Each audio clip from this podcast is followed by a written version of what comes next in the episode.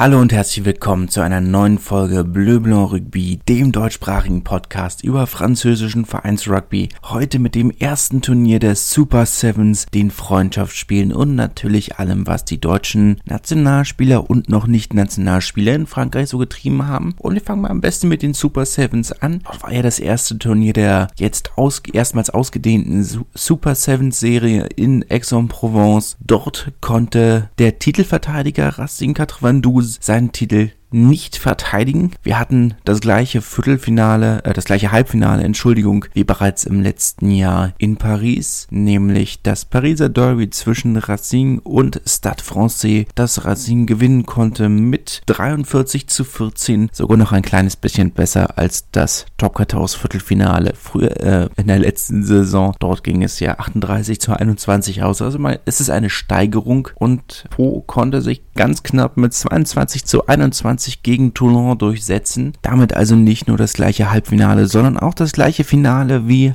letztes Jahr. Pro allerdings diesmal siegreich. Sie haben sich im Finale mit 24 zu 26 durchgesetzt. Das ist der erste große Titel für den Verein. Nennt man das schon einen großen Titel? Der erste Titel für den Verein seit einer ganz, ganz langen Zeit. Sie haben die Pro de Deux gewonnen, aber ich weiß nicht, ob das zählt. Und der Vollständigkeit halber, Toulon hat das kleine Finale mit 36 zu 0 gegen Stade Francais gewonnen. Jetzt muss man natürlich auch trotzdem sagen, dass das Turnier bis jetzt nicht allzu gut besetzt war. Ja, es waren eine Handvoll von Spielern dabei, die halbwegs regelmäßig in der ersten Liga spielen oder die in der ersten Mannschaft spielen. Galtier und Ngandebe für Montpellier zum Beispiel, ähm, Irigoyen für, für Biarritz oder Nafi Maafu für, äh, für Isab. Aber insgesamt war das Turnier bis jetzt eher dünn besetzt. Aus deutscher Perspektive war es trotzdem relativ erfolgreich. Es waren ja drei äh, deutsche Nationalspieler dabei, drei deutsche Seenationalspieler. Manassa Sita, Robin Plümpe und äh, Nicolas Rinklin oder Ranklin, ähm, die für die französischen Barbarians gespielt haben, allerdings in der ersten Runde schon im Achtelfinale gegen Clermont ausgeschieden sind, nachdem sie zur Halbzeitpause schon 19-0 geführt hatten.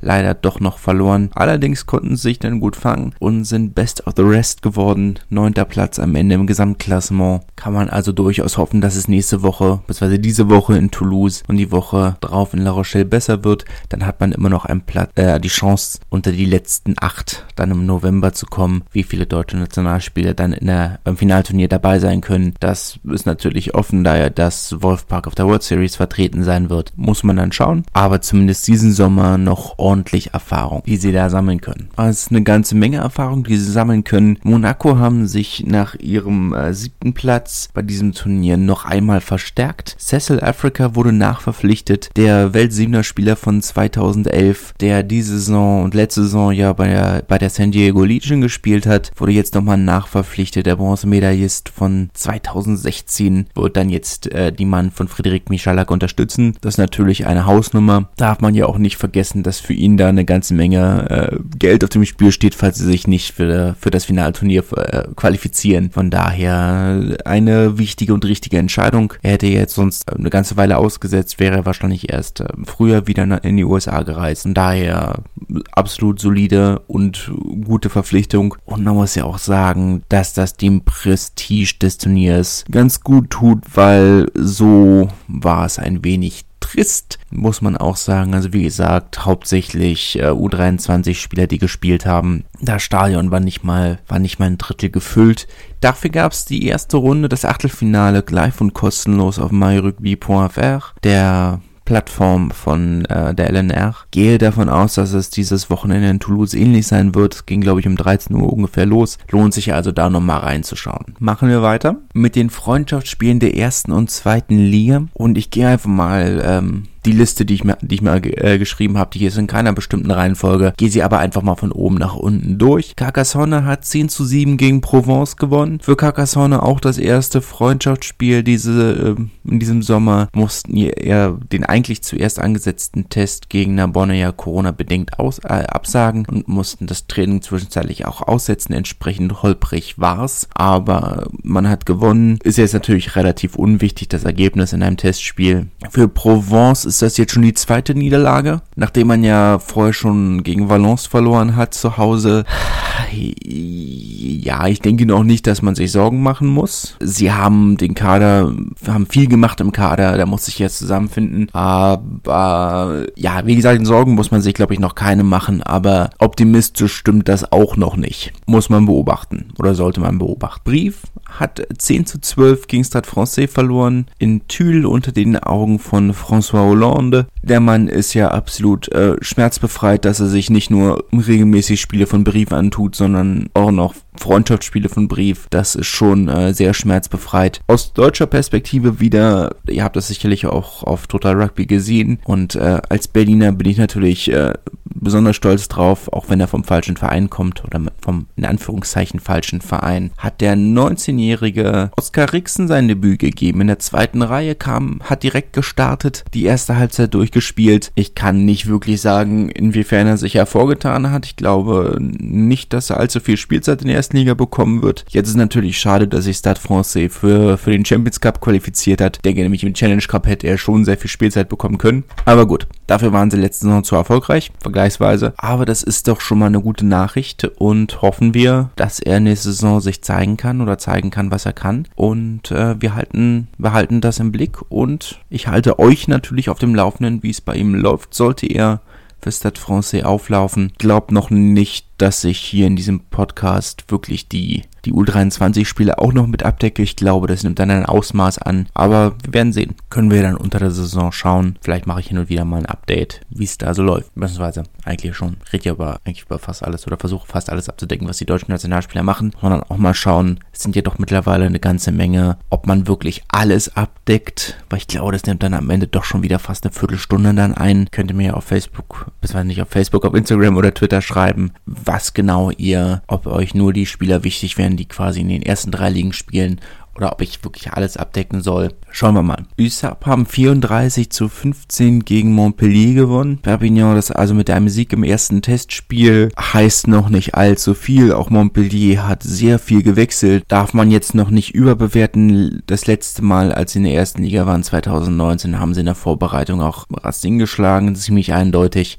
Heißt alles noch nicht allzu viel. Muss man, muss man abwarten. Erstmal natürlich äh, gut für die Moral, aber viel mehr glaube ich auch nicht. Aurillac hat 45 zu 15 gegen Bourgoin gewonnen. Bourgoin-Jallieu ja mit einem rund erneuerten Kader, einem rund erneuerten Trainerstab unter Führung von Sébastien Thius-Borde, dem ehemaligen französischen Nationalspieler und Co-Trainer von Toulon. Das füge ich vielleicht an dieser Stelle noch hinzu, hat nichts mit diesem Spiel zu tun. Aber Toulon haben sich mit äh, Maxime Petitjean auch einen neuen Kicking-Coach gegönnt, beziehungsweise einen neuen Trainer beauftragt mit der Kicking-Strategie. Denke, das ist eine unglaublich gute Verpflichtung. Maxime Petitjean war ja letzten Endes der Spielmacher, der Verbinder, der fast dafür gesorgt hat, dass Aurillac äh, in die Top 14 aufgestiegen wäre, hat sie ja bis ins Finale geführt vor ein paar Jahren. 2016 war das, glaube ich. Unglaublich gute Verpflichtung, sehr routiniert und gerade auch in einer Mannschaft, die sehr viel vom Kickspiel gelebt hat, einfach aufgrund der Witterungsverhältnisse in Aurillac absolut solide Verpflichtung. Ja, aber 45-15 gegen Bourgoin darf man jetzt auch nicht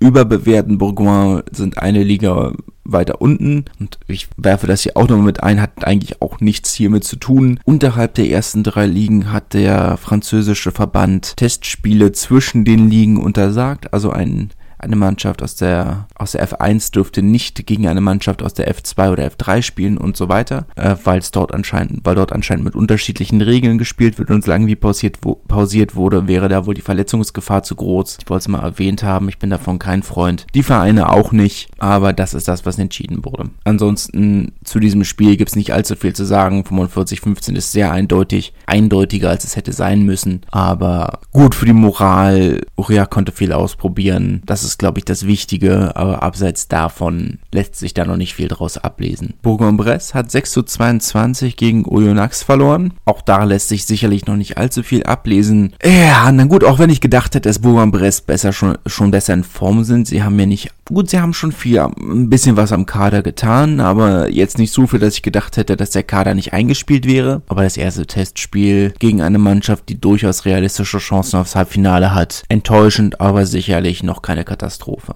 Nevers haben 36 zu 21 gegen Grenoble gewonnen. Das ist wiederum ein, ein Resultat, von, von das mich optimistisch stimmen würde. Der zweite Sieg, nachdem sie schon gegen Montauban gewonnen hatten und endlich auch gegen einen, einen Top-6-Kandidaten. Das ist ja bis jetzt ihre große Schwäche gewesen, dass sie gegen bessere Mannschaften nicht wirklich mithalten konnten. Und dafür ist es jetzt doch ein relativ eindeutiges Ergebnis. Klar, Testspiel. Ich werde nicht aufhören, das immer zu betonen, oder ich kann nicht aufhören, das immer zu betonen, weil es eben so relevant ist. Aber doch, das ist schon, ist schon solide, was, was eine Werde bis jetzt äh, diesen, diesen Sommer gezeigt hat. Müssen sie jetzt natürlich in die Saison rüberbringen, aber bis jetzt sehr solide. Montauban wiederum haben ihr Halbderby gegen Colomiers gewonnen, 26 zu 19. Nachdem sie ja, wie gesagt, letzte Woche gegen Nevers verloren hatten, ist das jetzt sicherlich äh, ganz nett gegen eine Mannschaft, die durchaus Chancen, naja, mittelgroße Chancen auf einen Playoff-Platz haben. Ja, solide, solide. Das war jetzt auch schon deutlich näher an, an Liga-Bedingungen dran, diese Spiele, als an, als in einem Testspiel. Also man hat schon gemerkt, dass da deutlich mehr ähm, Biss drin war.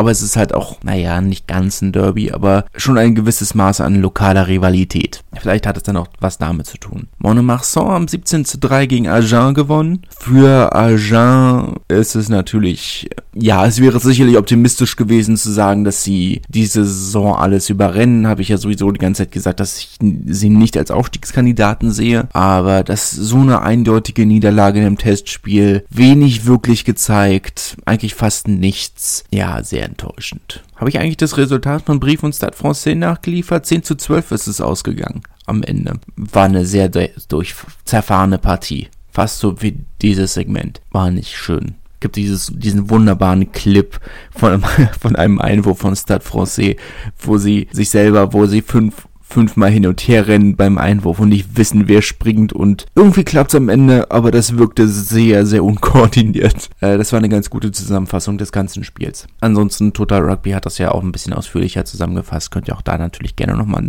nachlesen. Ähm, aber das Spiel selbst wäre es nicht wert gewesen. Bayern hat 45 zu 7 gegen Soyon Angoulême gewonnen. Guter Auftakt äh, in die neue Testspielsaison. Machen ja Donnerstag schon weiter, aber das war ein guter Anfang. Für Soyon Angoulême natürlich nicht unbedingt der Start, den sich gerne den sie gerne gehabt hätten. Aber für beide Seiten lässt sich da, glaube ich, nicht allzu viel ablesen. Bayern klarer Aufstiegsfavorit für, für die neue Saison. Und so sind sie letzten Endes auch gegen einen niederklassigeren Gegner aufgetreten. Wann haben 33 zu 15 gegen Rouen gewonnen? Rouen haben zur Halbzeitpause noch geführt, 15-10, glaube ich haben sich da etwas schwer getan, haben aber auch nicht mit der angepeilten Start 15 gestartet. Die kam dann eigentlich erst im Laufe der zweiten Halbzeit und dann hat sich auch das Blatt gewendet. Hisenbeck kam auch erst von der Bank als für mich wahrscheinlich gesetzter Spielmacher, hat vier Punkte beigesteuert zur Erhöhung. Kann man jetzt auch noch nicht allzu viel draus ablesen, sollte aber positiv stimmen. Es ist aktuell noch, man hat von manchen Spielen hat man jetzt schon ein bisschen mehr gesehen, ein paar Clips auf YouTube, ein paar Clips auf Twitter. So insgesamt ist es noch so ein kleines bisschen schwierig, an Videomaterial zu kommen, aber es wird besser. Apropos besser werden, ähm, Sonntag werden wir noch eine Sonderfolge aufnehmen. Da werde ich dann das erste Mal einen Gast an diesem Podcast haben, Podcast haben und wir werden gemeinsam die äh, ganzen Trikots, die die ersten und zweitligisten bis jetzt vorgestellt haben, einmal zusammen besprechen. Das ist eine Folge, auf die ich mich sehr freue. Das macht mir mal sehr viel Spaß und äh, die Folge wird aber dann, ist eine Sonderfolge, die wird am Sonntag, vielleicht Montag hochgeladen werden. Ich glaube nicht, dass ich da viel, viel schneiden werde. Von daher sehr originalgetreu, dann könnte auch eine sehr lange Folge werden. Also falls ihr auf sowas Bock habt, könnt ihr euch dann sehr darauf freuen. Ich hoffe, dass ich dann im Laufe der Zeit nochmal Zeit finde, mich etwas ausführlicher mit den Stadien der ersten und zweiten Liga auseinanderzusetzen und mit dem, was alles so geplant ist an Projekten. Auch darauf freue ich mich sehr. Das kommt dann wahrscheinlich vielleicht im, vielleicht im September, je nachdem wie Zeit ist. Aber wie gesagt, diesen Sonntag die erste Sonderfolge, das erste Mal mit mit Gast. Bis dahin wünsche ich einen angenehmen Tag, eine angenehme Woche und wir hören uns. Wie baut man eine harmonische Beziehung zu seinem Hund auf? Gar nicht so leicht. Und deshalb frage ich nach, wie es anderen Hundeeltern gelingt, beziehungsweise wie die daran arbeiten. Bei Iswas Dog reden wir dann drüber. Alle 14 Tage neu mit mir, Malte Asmus und unserer Expertin für eine harmonische Mensch-Hund-Beziehung, Melanie Lippisch. Iswas Dog mit Malte Asmus. Überall, wo es Podcasts gibt.